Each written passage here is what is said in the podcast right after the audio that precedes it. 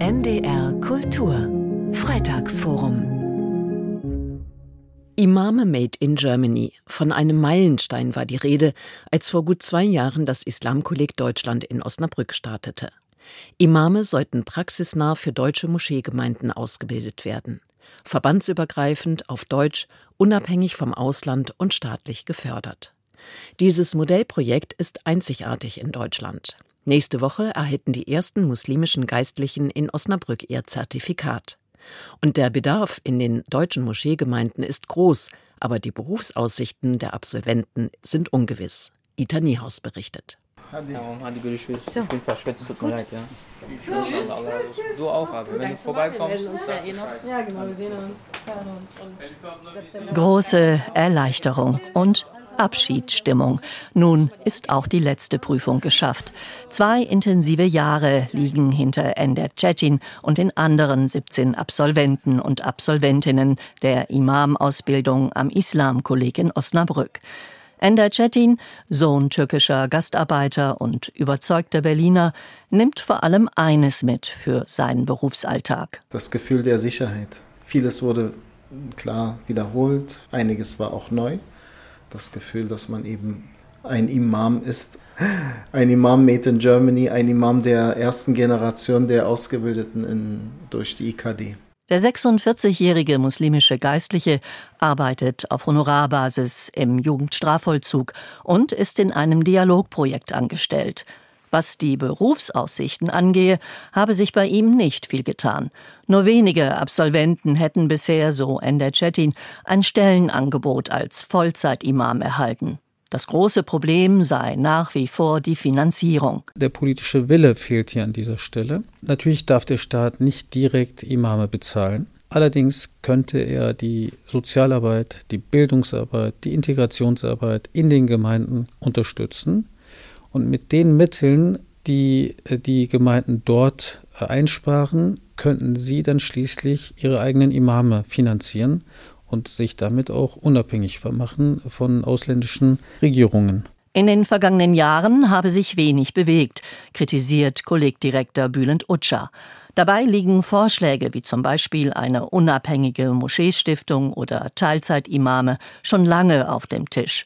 Hinzu kommt, bisher setzen sich nur wenige Moscheeverbände, unter anderem der Zentralrat der Muslime, für das Islamkolleg ein. Es ist jedoch nicht gelungen, die großen Verbände dafür zu gewinnen. Viele bilden, wie DITIB, ihr religiöses Personal selbst aus. In der Zukunft können wir von diesen Absolventen eine ganze Menge in Deutschland erwarten. Eyüp Kalyon, Generalsekretär des größten deutschen Islamverbandes DITIB, spricht von den Absolventen der DITIB-Imamausbildung in Deutschland. Die ersten 25 haben ihre Abschlussprüfung bereits 2022 absolviert. Die Ausbildungsinhalte sind ähnlich.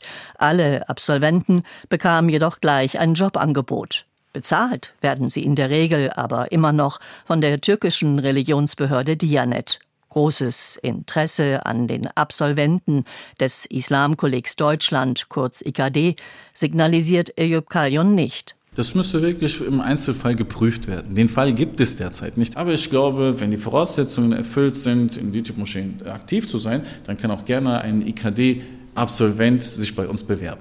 Von den großen Verbänden glaube ich nicht, dass sie das unterstützen. Leider gibt es dann auch Machtinteressen, Eigeninteressen und so weiter, aber man denkt, das sei dann irgendwie Konkurrenz. Ender Cetin ist gut vernetzt in der muslimischen Community, gehörte früher auch einmal dem umstrittenen deutsch-türkischen Islamverband DITIB an.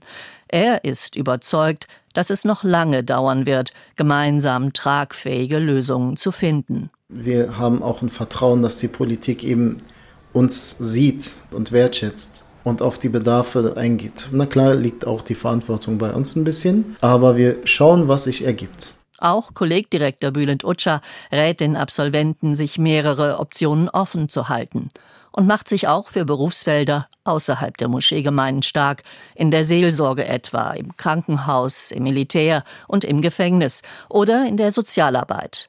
Langsam wird er jedoch etwas ungeduldig. Entweder werden die Imame in den nächsten Jahren in Deutschland ausgebildet und finanziert, und dieser letzte Punkt ist entscheidend, oder aber wir manifestieren auf Dauer die Auslands Abhängigkeit der deutschen Moscheegemeinden und dann darf niemand mehr dieses Thema auch tatsächlich aufgreifen und kritisieren.